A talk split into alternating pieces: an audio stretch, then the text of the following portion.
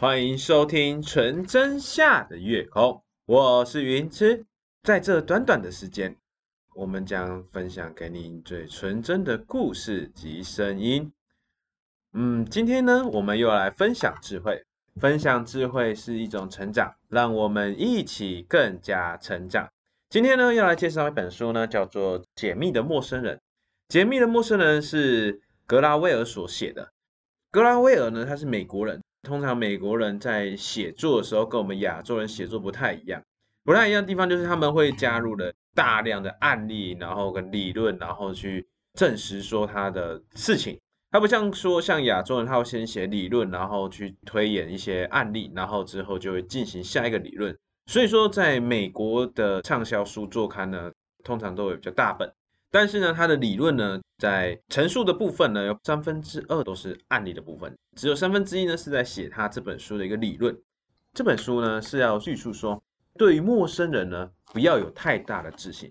什么叫做太大的自信呢？一个著名的案例就是张伯伦和希特勒。张伯伦跟希特勒呢，当时希特勒要发生世界大战的时候，所有的国家都非常的紧张，甚至害怕说产生第二次世界大战。因为第一次世界大战才刚结束没有多久，每个国家的经济正在复苏。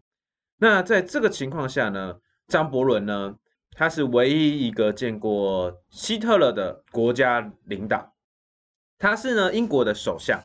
当时丘吉尔他的继承人也有跟希特勒约过，但是呢两次喝茶都被希特勒放鸽子了，就是哎你来，哎我找你喝茶。结果呢丘吉尔呢就飞到了德国。就呢就被希特勒给放鸽子了，所以呢，唯一见到希特勒的是张伯伦。张伯伦当时呢对希特勒的评价就是说，我一定要看到本人，我一定要看到本人之后，我才知道他的想法，我才知道他在想什么，他说不定能被我说服。所以说呢，他当时呢就找了秘书去约希特勒。当然，希特勒呢就非常的开心，说好好没关系，你来。那张伯伦就飞过去去找了希特勒。第一次见面完之后呢。张伯伦回到英国，就跟英国的所有人民说：“我有把握可以让希特勒不会发生战事，因为我觉得希特勒不是那种野心勃勃的人，他只是一个纯真、一个有想法的年轻人。他并不是像大家所想的，他想引发战争，他只是有一些理想跟一些梦想而已。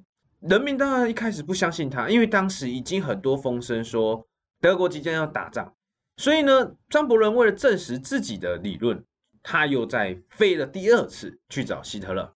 这次呢，飞往希特勒时候呢，张伯伦在聊天的过程呢，找到一个机会，马上跟希特勒讲说要加签一个停火协议，也就是说你不要引发战争的一个协议书。希特勒非常的开心，说哦，当然没问题，我一直有想要做这个举动。张伯伦一听到之后呢，他就马上呢去他的房间去拟了一个停火协议，然后给希特勒签名。希特勒连看都没看。就哒就把它签完了，签完了之后呢，张伯伦就拿着这个停火协议呢，回到了英国，跟英国人民说：“你看，我拿到了停火协议，所以呢，我们可以安心的睡觉了。”当时的英国人呢，把张伯伦当做了英雄，因为你不用战争啊。只有丘吉尔，他一直觉得希特勒是个疯子。为什么呢？丘吉尔他是看希特勒所撰写的一些书籍跟一些习惯。来判定说他是一个疯子，不能去相信他。他甚至认为说张伯伦被骗了。但是张伯伦为什么他会被骗呢？张伯伦会这么相信希特勒的主因，就只是因为握手。他觉得他握的手呢非常的有力，而且呢他的双眼呢非常的炯炯有神，而且每次去找他的时候呢，他都把他童话故事跟经历呢讲得非常的详细明白。所以他深深的相信这个年轻人他是没有想要战争的。你可能会觉得说这个可能是一个个案。我们来讲讲最厉害的一个美国的中情局专门去抓间谍的人。当时呢，中情局在策反了古巴间谍。什么叫策反？策反就是说他是古巴间谍，然后呢把他策反变成我们美国人，就是请你去供应我们一些古巴的情报。当时他在策反了之后呢？古巴间谍他有一些回馈嘛？那当时中情局就说：“你告诉我们这些情报人员哪些是已经是你们的人了。”被策反的那个古巴间谍呢，就说：“这个胖胖这个也是我们的啊，你不知道吗？这个扫地的阿姨，这个也是我们的人啊。这个这个瘦瘦年轻的这个也是我们的人啊，这这个也是啊。结果整个中情局在古巴的机关呢，全部都已经被古巴给吸收了，全部都是古巴间谍的。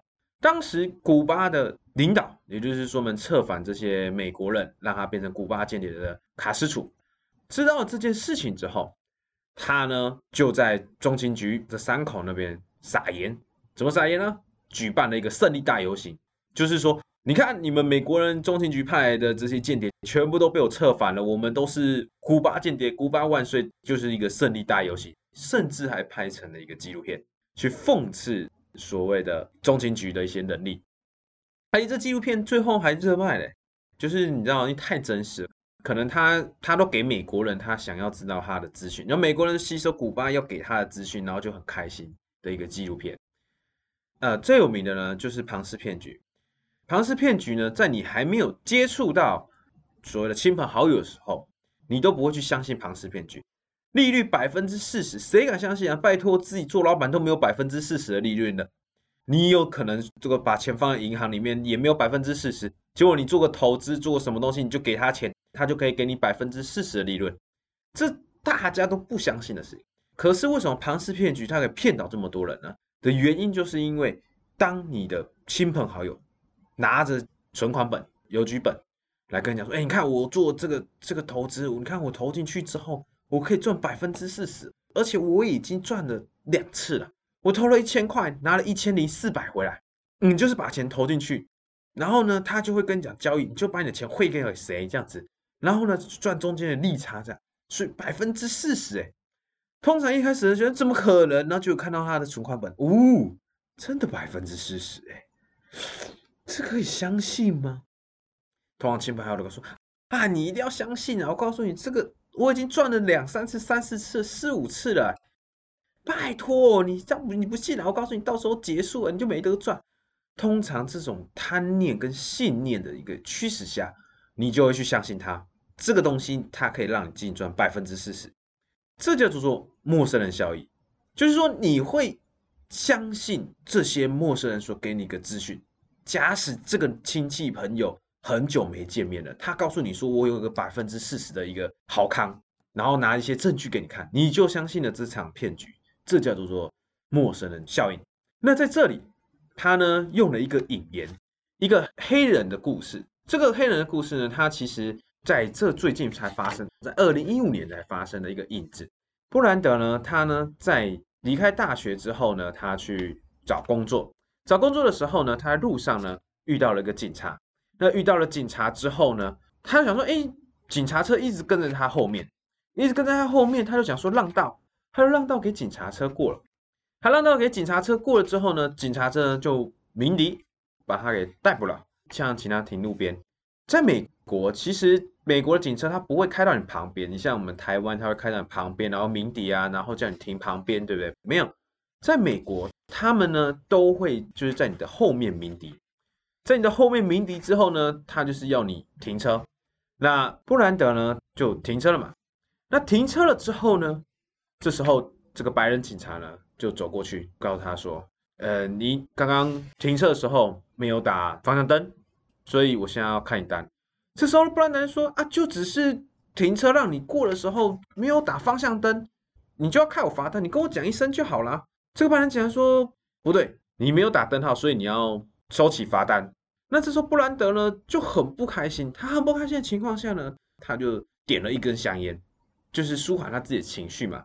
点了一根香烟之后呢，这个白人警察就告诉他说：“你把烟给熄了。”然后呢，这布兰德就说：“我为什么要把烟给熄了？我在我的汽车里面，我凭什么要熄了我的香烟？”这时候，这个白人警察就说：“你可以跨出你的汽车了，你可以离开你的汽车了。”不然他就说：“为什么我要跨出我的汽车？”这时候白人警察大声讲一句：“你跨出汽车！我告诉你，你给我现在下车！”布兰达就生气了，就说：“我只是在我车上抽烟，你为什么要我下车？”这时候白人警察就告诉说：“我有这个权利，要你现在下车，不然我就把你拖出来。”布兰达就说：“以美国宪法，我是可以在我车上抽烟的。你不能因为我在我车上抽烟，所以你就要我下车。白人警察不开心了之后呢，他就呼叫支援。在美国啊，其实，在台湾也一样，就是你呼叫支援之后，在台湾可能会有两三台车，对不对？在美国，你只要被呼叫支援之后呢，你就会有一堆车，就是一堆警车、消防车、救护车，它会出现在你的车子周围。当这个白人警察呼叫支援了之后呢，身旁周遭的气氛呢就非常的紧张。之后呢，白人警察呢就把布兰达呢拖下了车子，拖下车子之后呢，这时候。旁边就有一个女生的警察，这时候布兰达就跟那个女生职员说：“你你看看他，你看看他，竟然这样子对我，我只是抽个烟而已。”这时候，这个女生警察就只是告诉他说：“你本来就不应该反抗，你本来就不能去反抗他。”然后呢，布兰达呢不理他，他就一直反抗，然后不小心打到了这个白人警察。这个白人警察呢就说：“好，我现在告你袭警了。”然后就把他上了手铐。上了手铐之后呢？就把他关进牢房。三天后，布兰达就在牢房里面自杀了。发生自杀之后，所有的媒体大肆的报道，大肆的去探讨这个问题。那每个人呢，就只是发表了一个言论，就是啊，节哀了。我觉得美国人就是不能这样子啊，就是发表了一些慰问的一些词句而已。而格拉维尔呢，就觉得说不行，我一定要研究清楚为什么会发生这样子。假设。他如果说是在他熟悉的城市里面，就是遇到熟悉的警察，那这时候他没打灯，这个白人警察走到他旁边就说：“哦，布兰达是你啊，你刚刚没打灯呢，你以后要记得打灯哦。”然后这个布兰达说：“好的，没问题，我我下次会打灯。好了好了，没事，你可以走了。”如果说今天是认识的话，他就不会发生这样的事情。所以呢，这个是个开篇，是个引子。为什么我们看不出陌生人在说谎？嗯？为什么看不出陌生人在说这个跟那个有什么关系呢？这就是因为当一个人如果对陌生人他不了解的时候，或者是说我有误解的时候，我们甚至分辨不出来这个人是不是在说谎。这里有几点，第一点就是专家漏洞。什么叫做专家漏洞呢？专家漏洞就是因为你看到他，所以你把他的一个想法带入了这个结局，甚至说就相信他。你像张伯伦，张伯伦就是看到了希特勒。所以他相信了希特勒，丘吉尔只是看了那些文章，他发表言论，所以判断他是一个疯子。这里最著名的一个案例就是说，有人呢把法官判的案子呢，用一个 AI 人工智能呢下去做核定，就是做重判的一个动作，结果呢，在 AI 电脑里面呢，比法官判的呢假释低百分之二十五，什么意思？也就是说。他判断这个人可以假释的人数，比法官所判的人呢低百分之二十五。那如果说假释错误了会怎么样呢？假释错误就是这个人可能法官判他假释，结果这个人跑了，保释金不要了，或者是串供，有串供的基于，甚至说有严重的伤人，也就是说他会犯第二次的一个伤害。这里有一个法官的一个案例非常著名，就是有一个白人呢。他跟他女朋友起争执，他起争执之后呢，他就拿起了手枪，往他的女朋友脑袋开一枪，卡卡弹，卡弹了之后呢，这个女生吓到，马上报警，警察把他逮捕，逮捕带到法官那边的时候，法官判他假释，为什么？因为这个法官说，我看他的眼神充满了悔恨、忏悔，我甚至从他的眼神看到他泛泪的歉意，而且他没有前科。他完全没有前科，他这只是他第一次犯罪，他已经有悔恨之意了，所以我们觉得要给这个年轻人、这个白人、这个朋友一次机会，所以呢，他就把这个白人判假释，判假释的第二天，这个白人又拿了枪把他女朋友打死了，这次就没卡弹，直接从脑门开了一枪，打死他女朋友，这叫做错误的判断，专家漏洞。为什么会发生这样子？因为有些法官，他们呢一定要看到那个人，看到他的眼神，才可以判断很多事情。无论说在台湾或在美国或在每个国家都一样，很多法官他们都坚持一定要看到本人才可以去判决。甚至说，在美国有些法官，我们不是有一些所谓的伊斯兰教，伊斯兰教他们女生不是捂着面纱嘛？捂着面纱的时候呢，他们到了男生法官的面前了，男生法官叫他们把这些面纱呢说拿摘掉。那这些人呢，他们就说不行，这是我的宗教自由，我我不能摘掉。那法官就说你不摘掉，我没办法判刑，所以你必须摘掉。这时候女生就说那不然你判女生法官，所以这时候就换一个女生法官，然后他就把他的面纱摘掉。这就是所谓的专家漏洞。当我们看到了对方之后，有时候会因为他的表情，甚至说他的一个虚假的一个态度所迷惑了。见面不如不见面。丘吉尔呢没有见面，反而呢判断成功。那张伯伦呢见了面反而判断失败。这里呢有一个叫做普罗宁测试。什么叫做普罗宁测试呢？普罗宁测试就是他写了一个 B，然后呢你就去拼音，比如说 banana 有没有，或者是 A apple A P P L E，就是它会有一个填空，一个 A，一个 B 或者一个 C 或一个 D bad，有没有 dog 或者是 bad？。它这个测试呢，就是说有一些人呢，他在填这些填空的时候，填空完之后呢，他问那些填空的人说：“哎，你们刚刚填的时候有什么想法吗？”这些填空的人呢，他们就说没有啊，我看到 B 我就想到 banana，所以我就填了一个 banana 的词。我看到 A 我就看到想到 apple，所以我就填了一个 A P P L E。我完全没有任何的想法。可是呢，当这些人去拿到了别人的问卷，就是别人所填的那个词句的时候，他们都会说：“哦，我觉得这个人哈看起来有些悲伤。你看他填的字母全部都是悲伤的，我填的都是什么水果。” food 或者是一些乐观的东西，你看这个人填的都是一些悲观的，我觉得这个人应该很悲观。那填的人呢比较一些暴力的，他们就说，嗯，我觉得这个人这应该是非常暴力，甚至说他可能非常的有自信。结果填的人呢是一个女生，小女生，小学生。为什么会这样子？这在普罗尼呢就叫做不对称的见解幻觉。不对称的见解幻觉是说，当我们看到了。他所提供的东西的时候，我们自然而然就会去加以判断，甚至说加以一些见解，对这个人下了一些评论，这个叫做做洞察偏见。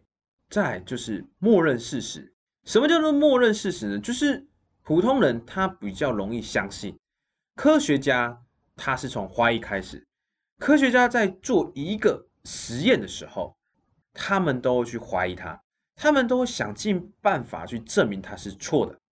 当你所有的东西都证明了它是错的、失败了之后，科学家才会认定说这个东西是真的。当没有所有的方式，甚至说所有实验可以证明它是错的之前，他们呢都不会认定这件事情是真实的。但普通人呢？普通人从相信开始，什么意思？你看到电视上一些广告。有一些人他会出现，就说我画了这个化妆品了之后呢，我变白了，或者是说我用了这个东西之后呢，我的肠胃肝胆石呢不见了，或者是说我用了这个东西之后呢长高了，而人们呢就会先相信这件事情。为什么会先相信呢？因为这是原始的习惯，在古代，在我们还是原始人的时候，都是一个部落一个部落，所以当时你在部落里面，如果你不相信你的伙伴。你就会被你伙伴给抛弃，所以说在部落的时候，无论伙伴告诉你说前面有一只熊，你还没看到熊，你就已经先相信前面有一只熊了，就拼了命的往前冲，然后准备猎那只熊。然后呢，你就会说，怎么可能？每个人都想相信开始，被骗久了也会有些怀疑啊。不，你错了，就是我们普通人都是从相信开始，即使被骗了，你也会想说算了，没关系，他可能有一些难言之隐，所以他骗了我。甚至说一些难说的东西，所以骗了我。发现很多时候，很多人他被骗了第一次之后，他还会去相信那个人；被骗第二次之后，他还是会相信那个人，直到被骗了很多次，死心了说啊，这个人真的不可以相信。这个其实是因为我们人的原始的一个习惯，从古至今的一个习惯，就是会去相信团队的人。这里最著名的呢，有一个案例，就是叫做古巴女王莫提斯。在美国有一个专门处理古巴案例最著名的一个红人女生，所以呢，在这里每个人都叫她古巴女王。再有一次，因为古巴的人如果逃离到美国之后呢，他们呢坐着飞机从美国出发到了古巴，然后发宣传单，然后叫古巴人就是不要相信古巴政府。当时古巴呢就严重的抗议这件事情。请美国政府呢处理。但是美国政府因为它是一个民主国家，所以他只能劝说，他没有实质的能力可以去要挟这些人不要去发这些传单。最后，古巴呢将这个发传单的飞机呢给击落，这是一个非常严重的一个外交事件，因为你击落的是美国的飞机，而且他们的籍贯也是美国人，所以呢，当时所有的中情局呢都在密集的开会，结果。到了下午四点之后，这个古巴女王就说：“哎，我要回去接孩子，我都要回去煮饭给我孩子吃，我先离开了。”当时的中情局就觉得他很奇怪，为什么会觉得奇怪？你看到你已经发生问题了，就像你们公司已经发生问题了，重大的问题了，要开紧急会议。但人家开会开到一半，时候这个人突然举手：“哎，报告主席，主席，我要先回家晒衣服，我的衣服，呃，现在下雨，我的衣服还没收，我等下衣服湿了，我明天没有东西可以穿。”报告主席，我我肚子饿了，我我先离开啊，你们慢慢开会，有没有非常的夸张？所以呢，当时中情局呢就觉得这个古巴女王呢非常的奇怪，就派了他们的一个调查人员，也就是专门去调查中情局里面的人是不是有间谍。这个调查的人呢去了之后呢，马上把古巴女王叫进一个房间里面，一见面就告诉古巴女王说：“莫提斯，我告诉你，我们现在严重怀疑你是间谍。”从现在开始，所有的一切你都必须要如实以答。当时古巴女儿听到这件事情，镇住了，完全说不出话来。所以当时在审问他的那一个人，他就觉得，嗯，他应该被我镇住了，他所说的话应该都是真的了。好，那我就开始了。这个审问他的人呢，他就提出了许多的问题跟事情，结果最后的判断是古巴女王没问题。他觉得古巴女王完全没有问题啊，他完完全就是一个美国人，一个美国间谍。结果四年后，因为发生了一个事情，所以古巴女王莫提斯被发现她是古巴间谍，并且被拘提。拘提她的人就去审问古巴女王，他说：“为什么当时你审问她的时候没有发现她是古巴间谍呢？”他说：“其实啊，当时我有一个问题，我现在想想是还蛮奇怪的。”这个问题就是，这审问的人有问莫提斯说：“你去停车场的时候，就是他要调一天的行车记录嘛，包含他的一些活动、一些去的地方。那其中有一幕呢，就是莫提斯呢，他停在停车场，他下车离开了车子，看了一下远方之后呢，才走进去餐厅。这审问的人就说：我当时有问他说，你在停车场有没有看到其他人？当时莫提斯呢，愣住了。”愣住了之后呢，也没有正面回答我，然后呢就嘻嘻哈哈的讲了一些东西，然后就带过了这件事情。我现在想想，我觉得这件事情还蛮奇怪，怎么会这样子呢？后来才发现，原来这个古巴女王呢，跟上头的暗号就是说，如果你在停车场的对面看到联络人，就是代表我古巴要找你了，就是我古巴的情报局要找你了，你必须要尽快跟我联络。那当时明明这个审问的人已经有发现，为什么他会认定说他是真实的呢？这个叫做做默认真实。其实有一个人呢，有一个做一个实验，就是说把一些人一半的人说真话，一半的人说假话，之后呢把这些人全部混杂了，混杂了之后呢，给那些专家去判断，甚至说给一些学者去判断，结果呢，这些人呢只能判断百分之五十的人。就是你就只能判断百分之五十的人是说的是真的还是说的是假的。那我们要怎么样去判断是真是假呢？这里有提到一种人，叫做圣愚，神圣的圣，愚钝的愚。什么叫做圣愚呢？你们一定听过一个著名的一个故事，叫做国王的新衣。国王的新衣就是。国王没有穿衣服，然后走在街上，大家说：“哦，国王的衣服好漂亮哦，哇哦，哈，国王穿这个好帅哟。”结果呢，走到一个小孩子面前之后，小孩子说：“诶，国王没有穿衣服。”当这个小孩说国王没有穿衣服的时候，大家还认定说：“原来我看到的是真的，国王是真的没有穿衣服的。”这个就叫做剩余。剩余呢，就是他们都会去怀疑他。就是说，你看到的东西，你会去怀疑他，为什么他会发生这样的事情？不合理啊！最有名的案子就是庞氏骗局的策划人马多夫。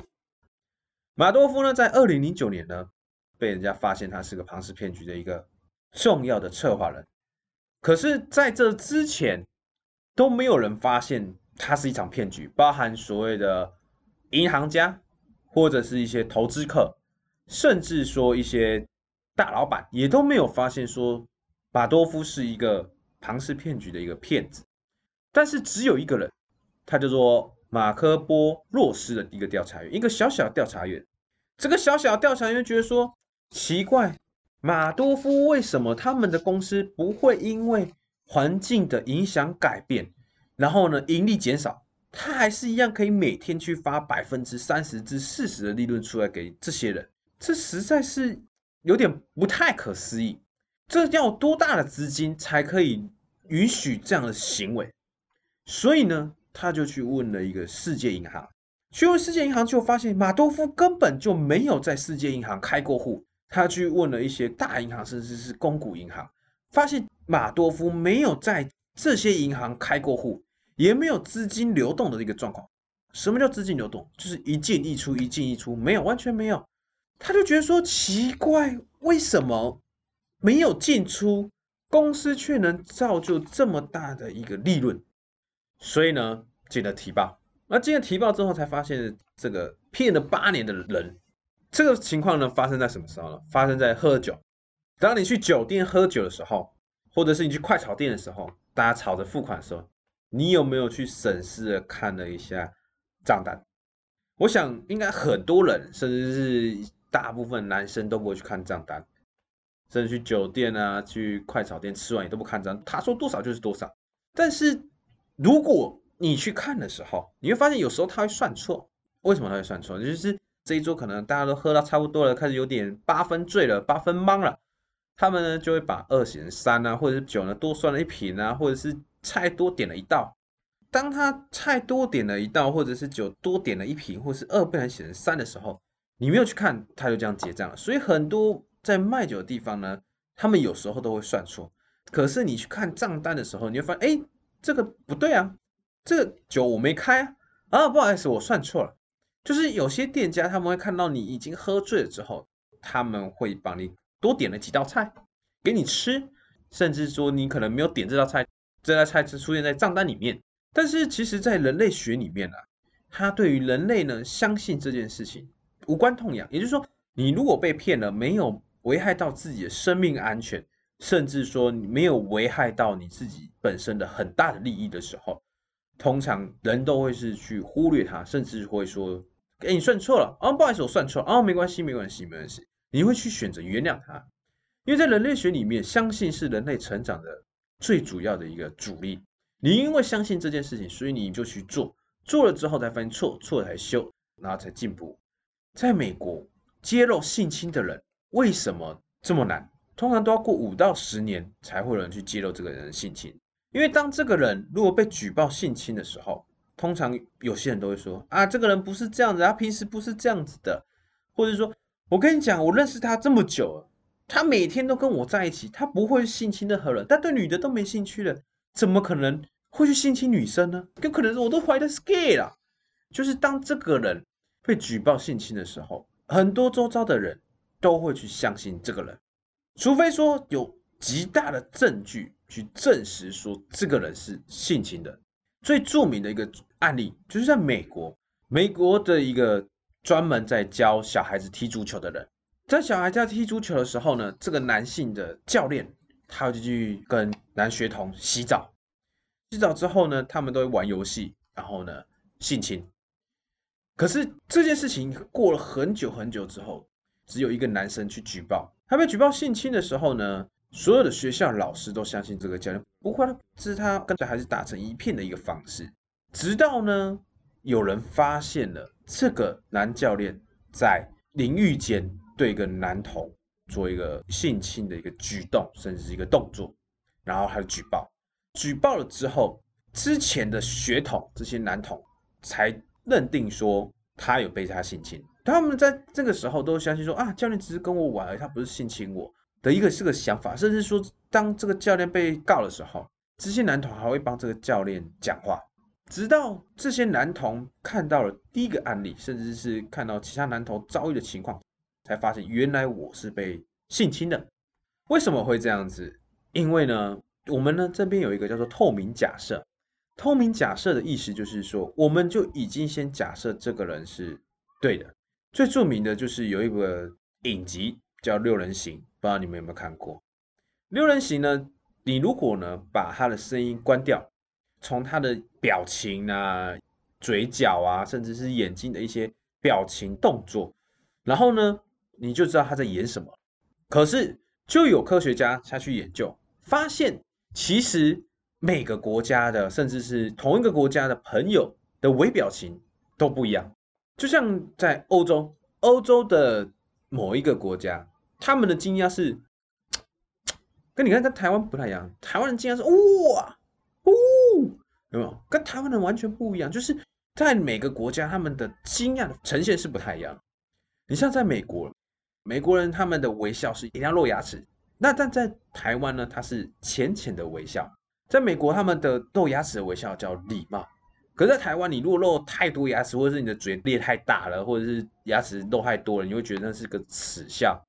这就是为什么会有一个文化的一个差异。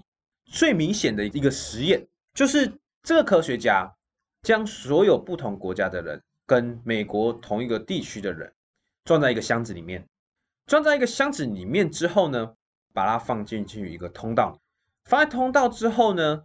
他会给这个人暗示，就是请他从这个箱子里面走出来。走出去通道的时候，你第一个遇到会是你朋友。你一看到的时候会非常惊讶，哦，你怎么在这边？对不对？然后呢，摄影机呢就会记录每一个人的惊讶的表情。就研究发现，每个人的惊讶呢千差万别。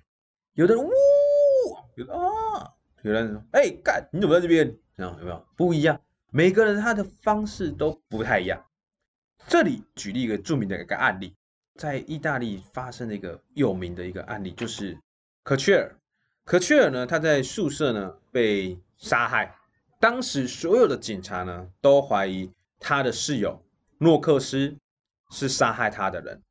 为什么他们会怀疑他的室友呢？第一个，因为他住在他旁边；第二个，当可切尔被杀害的时候呢，诺克斯呢他表现出非常的镇定。甚至说，他可以不带悲伤的情况下跟警察叙述他发现科切尔的事情。他甚至可以明确的说出科切尔他死亡，甚至说一些细节。警察的怀疑说：“你的室友都被杀了，就像你的朋友被杀了，你为什么可以这么冷静？你跟他是不好吗？”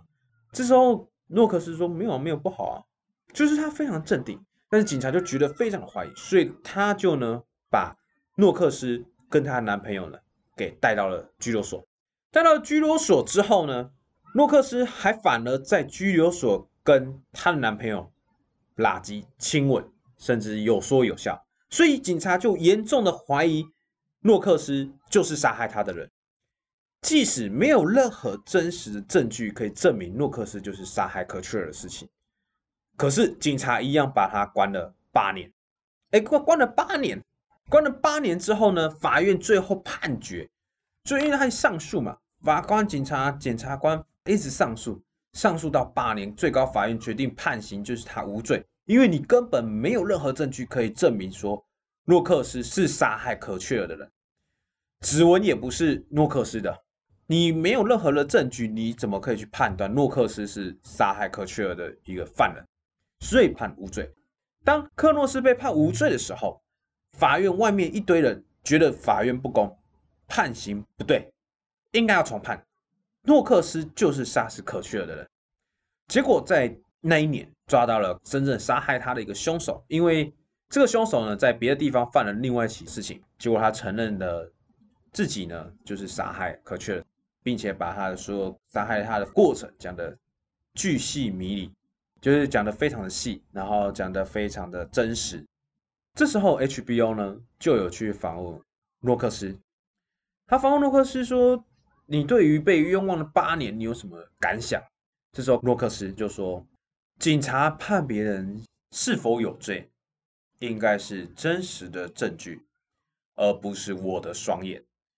今天真实的证据已经证实了我不是杀害他的凶手，但是你们因为我的双眼跟表情而认定了我就是凶手。为什么洛克斯会这样子呢？可能说，可是他的反应也太奇怪了吧？为什么他的室友被杀了，他会是这么的镇定，甚至说可以在警察局跟男朋友是垃圾啊、接吻啊，有说有笑，这太反常了吧？原来就是因为诺克斯小时候呢，因为有受到极大的一个家庭暴力，然后呢有受到非常大的一个伤害，所以呢，他为了不让别人知道他受了这些伤害，甚至说为了不让别人担心。所以他会把悲伤的情绪隐瞒在自己的内心里面。当他的悲伤情绪越大的时候，他的外表呢会表现的越乐观，就像一个人的一个保护层。因为我不想要让大家发现我脆弱的一面，所以我将我的乐观变成了一个防护罩，保护自己，让大家觉得说我是没事的。虽然我被家暴，但是呢，我依然可以过得很好。你们别担心。就因为他的生长环境呢，所以造就于他无论遇到多大的悲伤、多大的一个挫折，他的表面呢都会产生所谓的假乐观，就是假装很乐观。当你认定了这个假乐观是真乐观，是真的事实的时候，警察就判定错误，因为警察就是说你嗯杀人了不对，你应该哭啊，没哭，眼泪了一滴都没有，这就是所谓的不太一样的地方。最有名的就是马多夫，马多夫就是刚刚所说的庞氏骗局的这个人。这个人呢，他非常厉害，即使公司没有钱，因为你要付百分之四十利息给别人嘛，对不对？譬如说我付了一百万，那你就要付百分之四十的利息给我。那你这样子滚的时候，钱一定会有时候没有的。所以呢，马多夫呢，他就必须要去所谓的宴会，或者是说去所谓的演讲。去吸取更多的资金嘛？可是马多夫呢，即使呢遇到了财务的压力，甚至说最后呢，他被警察所逮捕的时候，还没判刑的时候呢，他都可以表情呢非常的镇定，而且呢还可以去所谓的宴会上面去募资，他不会因为这些负面的事情影响到他去蛊惑人心，甚至说去吸金，完全不会影响。这个东西叫做不匹配，你的内心跟你的表情，你的压力跟你的表情，所有事情跟你的表情，所谓的微表情，所谓的微举动不同，这叫做不匹配。那什么叫匹配呢？匹配就是百分之百。像有些人就是有没有，就是伤心就伤心，难过就难过，直来直往。我开心我就开心，不开心我管他会议上什么，我就瞪得啊。我告诉你啊，我就是不开心，对吗？这种就是我匹配。那不匹配就是我不开心，我放在内心里面，我表面还是跟你很好，甚至说跟你有说有笑，私底下其实我的内心已经非常的不开心。通常你所遭遇的是不匹配的人，你可以判断他说谎，甚至说判断他正确的表情只剩百分之二十，也就是匹配的人呢，你可以百分之百的判断他在想什么，在思考什么，甚至是有没有说谎。当你遇到一个不匹配的人呢？你就只剩下百分之二十，这比婴儿还低，这比小孩子还低。就是小孩子判断是非对错就只有百分之二十。所以呢，你看有些书，他告诉你说什么啊？你看到那个人微表情啊，你就可以知道他的他的想法是什么，是惊讶、啊开心啊、高兴啊，甚至就是呃，你可以看到他翘左脚右脚，你就知道他是个老板啊，或者是你看他握手方式，你就知道他是老板。这个叫做统计学。什么叫统计学？统计出来的某个理论，但这个理论它并不代表全部，而且这些东西它是可以更改的。你说怎么更改？很简单，然后我来说好了，我之前可能翘二郎腿，我的鞋底呢会朝外面，但是呢，我后来觉得这样子我的脚呢就会不舒服，所以呢，我从左脚改成右脚，而且呢，鞋底不会朝外面，就是朝里面。就因为我的习惯改变了，但是我这个人是没有改变的，有没有？这就是所谓的不匹配，就是说你在做很多事情，如果你的想法跟你的做事方式不匹配，你怎么会知道他在想什么？有可能我在生气，但是我表面上非常的开心，但是你在干掉你妈的，我一定要弄你什么之类的，有没有？但是我表面上非常开心，笑面虎。如果说你要用微表情去判断一个人，你会吃很大的亏。除了匹配的问题，再来就是短视的问题。什么叫做短视的问题？短视的问题就是说，你短暂的一些行为举止是没有意识的，是错误的。最明显的呢，就是喝了酒之后，每年都会有所谓的约会强奸案，在美国都会有一个约会强奸案，在台湾就是之前就闹得很大，就捡尸案嘛。为什么会发生这样的事情呢？就是说酒精浓度呢到了零点一五之后就会断片，这是事实，这是实验证实的。曾经有一个科学家。他将这些人，不管喝了什么酒，什么啤酒啊、whisky 啊，把喝了酒这些人呢，请他们喝到了血液浓度零点一五，喝到了零点一五之后呢，叫每个人去看锅子，那锅子里面呢是三只死透的死老鼠，就是你打开之后，你会看到的眼睛凸出来，然后嘴巴露出来啊，或者是舌头掉出来，他要每个人呢去看那个锅子，每个人看到哇这样。可是呢，到隔天之后，这些人就忘记了。为什么要用死老鼠呢？研究证实，你只要看过，你绝对忘不了那个画面。你如果是正常，你看过你就忘不了那个画面，因为那个画面真的非常的恶心。你看到了，你可能你三天都吃不了饭。但是这些喝酒醉的人，这些血液浓度有零点一五的人，他们看了这三只死老鼠之后，隔天的反应是没有。哎，你有看到锅子吗？嗯，锅子里面。好像炒饭吧？锅子有锅子吗？我忘记了，我有没有看锅子？你喝醉了没有？我很清醒。那你有看到锅子？没有，没有锅子啊！不可能，我绝对没有看到锅子。这就是所谓的断片，这是实验证实。当人如果血液浓度超过了零点一五之后，是会断片的。断片了之后，他根本就不知道他自己在做什么，甚至说他的想法是想什么。你怎么判断这些女生是不是愿意的？要不要跟你交往？或想不想跟你做？这是没办法判断，因为他自己都不知道自己怎么判定的，你怎么会知道呢？所以很多人为什么要去捡尸？我告诉你啦，他自己都不知道自己已经断片了，他怎么知道你现在碰他的人是谁呢？所以我在这里呼劝所有的年轻人，不要在那边想一些什么，要先弄到女生，先把女生灌醉就对了。你不要灌醉了之后，真的把人家女生弄到了，结果。人家一清醒起来，你就是要面对刑责了，你就是要被关了，因为他他根本就失忆了。你对一个失忆的人做事情，你觉得法官会相信你吗？你觉得你是对的吗？所以这叫做短视。再来，在九一一发生之后呢，中情局呢就一直想要抓到发动九一一的这个最后的策划者。终于在有一天呢，他们在一个地区呢抓到这个策划者，叫莫卡。莫卡呢被抓到了之后呢，他们呢就要他逼供，因为他们严重怀疑九一一之后呢，美国还会再遭受所谓的恐怖攻击，所以他们必须要让莫卡说出他们下一个举动。他们尝试很多方式，什么电击啊，什么有的没的，尝试很多，最后呢是剥夺睡眠，他不让他睡觉，就是他可能睡着了五分钟来叫他一次，哎，麦捆麦捆麦捆，就是叫他不要睡觉，然后呢让他精神呢溃体。就溃体了之后呢，这个莫卡他就跟中情局人讲说：“对我们准备要炸这个广场，我们准备去猎杀美国总统，甚至是英国首相。”开始讲那些非常荒唐的一件事情，没有证据证实说他们确实要做这些事情。所以呢，中情局人就发现说：“你越努力呢，让陌生人说出真话，这段话呢的信任度呢越低，因为他的判断能力已经溃体的。”他已经没有判断能力了，你怎么可以证实他是说的是真的话？他只是胡诌的、胡吹的，而且他说的话会越来越夸张，你根本就没办法去捉摸他到底在说什么。所以呢，当时审判他的米歇尔就判定这个莫卡说的话都是假的，因为他已经没有判断能力了。第三个，这个东西呢，他让我感受深刻，所以我才特地来介绍了这本书。这本书叫做《耦合效应》。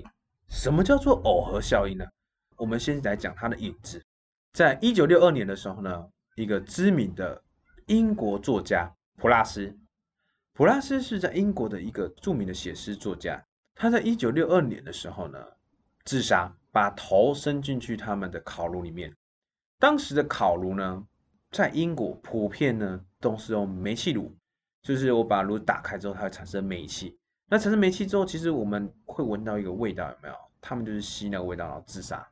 所以当时在英国用煤气炉自杀的人非常的多，多到就是非常的夸张。那有些人就觉得说，嗯，可是普拉斯他是写诗的，写诗的人有些人他叫负面。对，普拉斯他在写诗的时候都会陈述他自杀的一个过程，因为我一直想自杀，一直想自杀，结果最后在煤气炉自杀。结果在七零年代之后呢，英国呢就是把煤气炉淘汰。全部换新换成了天然气，就是我们现在也是用天然气，但天然气呢，它比较没有味道。我们现在闻到那个味道呢，都是有加过东西，让你知道有味道出来了。你用天然气之后呢，发现了一件事情，就是英国自杀的人呢骤降。当时所有人觉得说，哎，奇怪，自杀不是替代吗？什么叫替代？譬如说我用煤气炉自杀失败了，我就改跳楼。我跳楼失败了之后，我改割腕。割腕失败了，我给火车撞。这种替代方式就是让自己可以自杀。可是，换成了天然气之后呢？反而自杀人数是骤降，不是慢慢下来，是断崖式的，叭，直接掉下来。所以，人家都发现说，哎，其实原来自杀是一种耦合效应，而不是一种替代项目。在美国旧金山金门大桥，一九三七年以来，已经有一千五百个人呢在桥上自杀，从桥那边跳下。我觉得我人生没什么希望，看到这么美，不然我死在这好了。然后跳下去，自杀了。从一九三七年以来呢，至少有一千五百个人自杀。当时就有人建议说，一定要装防护栏。他觉得说，你要装防防护栏之后，人家才不会自杀，人家才不会跳下去，而且可以减少自杀的比例。金门大桥冠军就说：“怎么可能？我今天我装了防护栏，他就不自杀了吗？他要自杀是因为他想不开。”不是因为我这个地方可以让他自杀，所以他就非常的不相信。直到了八零年才装上防护栏，结果装加了防护栏之后，在金门大桥自杀的人呢，也是断崖式骤降。科学家就觉得说一定要做个实验，所以呢，他就将金门大桥要自杀的五百一十五个人呢，全部拉回来。就是说，这五百一十五个人呢，要在金门大桥自杀的时候呢。专家就派人把他拉下来，防止他自杀。防止他自杀有也没有跟他什么劝导，没有，就说你不要自杀，想开一点这样子，然后就让他离开了，就是把他拉离这个现场环境。结果只有二十五个人用其他的方式再度自杀，这是什么意思啊？也就是说，在金门大桥，你看到这个风景，你想到这边很多人自杀，要不然我也跟着自杀好了。就是因为这个要不然产生这个耦合效应，所以呢，你就自杀了。可是，如果你今天离开了这个环境，自杀率呢就会非常的低。五百一十五个人，只有二十五个人才在自杀而已。所以，为什么我们常常遇到自杀的人，甚至说你朋友打给你说：“哎，我想要自杀的时候，为什么你要拉他一把？”当你拉他一把的时候，他在自杀的几率就非常的低。你不要想说他不会自杀了，他死不了了啊，算了啦，拉也没用，他还会再自杀，不会。今天如果你把他拉下来之后，甚至说劝导他之后，他下一次自杀的几率呢就非常的低，这跟什么一样呢？这跟犯罪也一样，犯罪是跟地点是耦合的。什么意思？当那些地方如果说你加强了巡逻，甚至说你加强了警力，这个城市它的犯罪几率就会降低。人家说怎么可能？在那边偷不到，可以去别的地方偷啊？那这个地方他们要抢到，肯定要抢啊？当这个人离开他熟悉的环境。熟悉的地方的时候，他就会慌张，因为他不知道这个地方的习惯、这个环境，我要怎么逃跑等等因素，会造就于这个人犯罪的几率降低。所以说，很多城市它的出事率，甚至说发生暴动的几率，百分之七成的人都会固定在那些地方，就是那些犯罪率就是在那边七成。然后让你整个城市的犯罪率非常的高，但是你如果说把这个地方管制的很好之后，你会发现你的犯罪率非常的低。讲到这里，我们来讲一个城市，叫做堪萨斯市。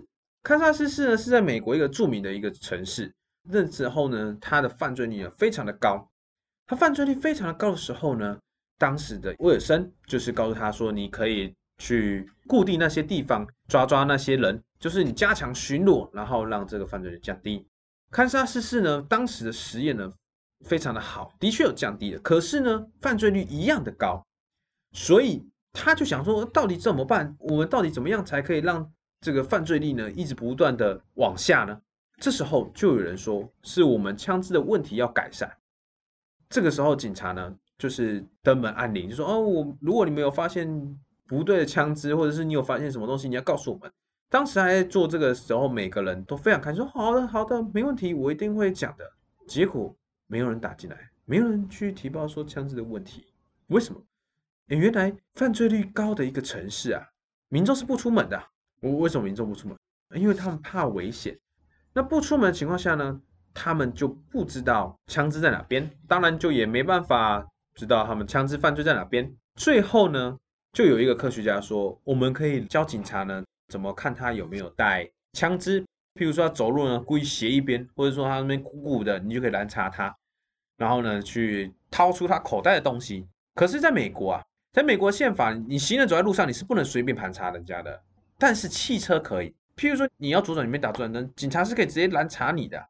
所以，在美国一年总共有一千三百万辆车被拦查。哦，一千三百万辆台车，诶，有多少呢？平均十个驾驶有八个呢，一年内被拦查过，而且是重复拦查。为什么这样子？因为当他拦查你了之后呢，他可以去看你的车上，看你车上有没有枪支。就因为拦查车辆这个方式呢，让美国的城市呢犯罪率呢变成非常的低。结果其他城市呢效仿，就说哦，原来拦查可以让犯罪率变低啊，那我们城市也来拦查一下。结果就变成了美国所有的城市都要拦查驾驶。那拦查驾驶之后呢，就变成说他们每个警察呢都会去比较，哎，我今天拦了几台车，我今天在车上发现多少枪支。这个警察他们就会比较，比较之后呢，就会再继续拦查。所以说，在拦查的情况下，他们都会平敌。在美国，你如果被拦查，你记得不要下车，你不要跟台湾一样，就是被拦查，你要准备拿护照，不要双手放在方向盘。因为在美国，如果说当你被拦查了，警察走到你旁边，没有看你的双手，他会当场开枪。甚至说，他看到你之后，你的手要伸进去拿护照或者是驾照的时候，他会认定你是要拿枪，他会当场把你击毙。所以，当你在美国被拦查的时候，记得双手放在方向盘，让他看到你的双手是空的。他叫你做什么，你就做什么；他叫你拿护照，你就拿护照；他叫你下车，你就下车。这样，你不要去反抗。因为美国，你被拦查几率很高。我们回到刚刚那个影子，就是我们刚刚的那个黑人女孩。为什么黑人女孩呢？她会被拦查呢？就只是因为当时的那个警察呢，他一直没有找到枪支，所以呢，他就把这个人呢给拦查住。拦查他的原因呢，就是因为他从大学出来的时候，他在路边停了一下。这时候警察看到他说：“诶，他为什么要停了一下？怪怪的哦。”所以呢，就一路跟着他。但是这个黑人女孩呢，布兰达呢，整路都没有违规。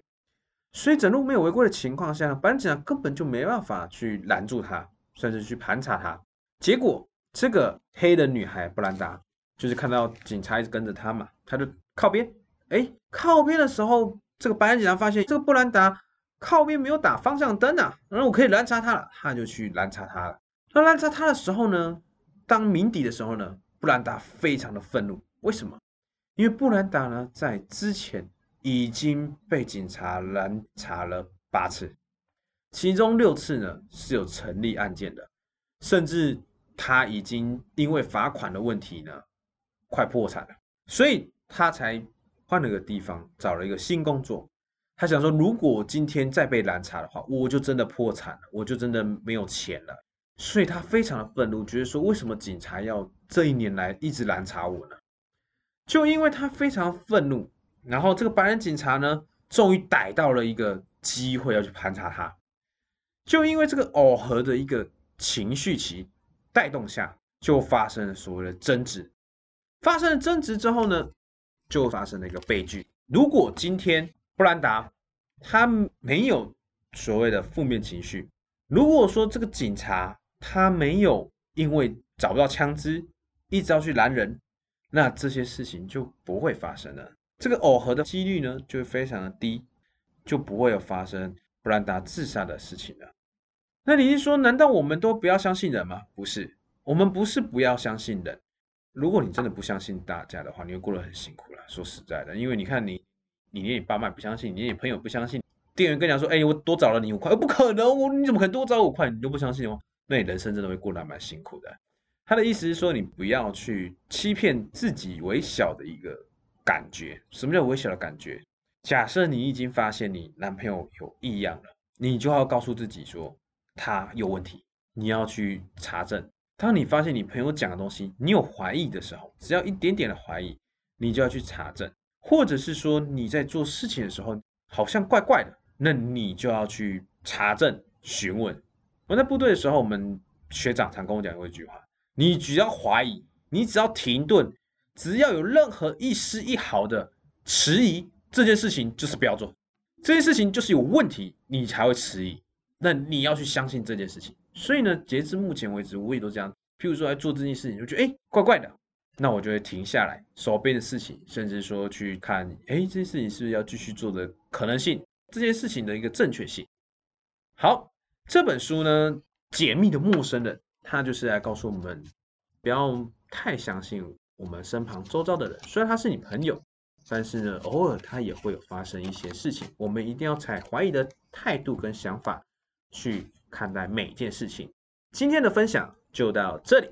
下一次呢，我们要来分享让大象飞。嗯，让大象飞什么意思呢？我们要怎么样让一间像大象一样大公司呢转动改变呢？我建议这本书呢，所有的人都应该来听听看，甚至说你是个创业家，你一定要听听下一次我来分享的这本书《让大象飞》。那我们的分享就到这里。分享智慧是一种成长，让我们身旁做到的人一起成长。喜欢我们的话，可以多多分享。最后，记得每周五晚上八点准时收听我们最纯真的声音。我们下次见喽，拜拜。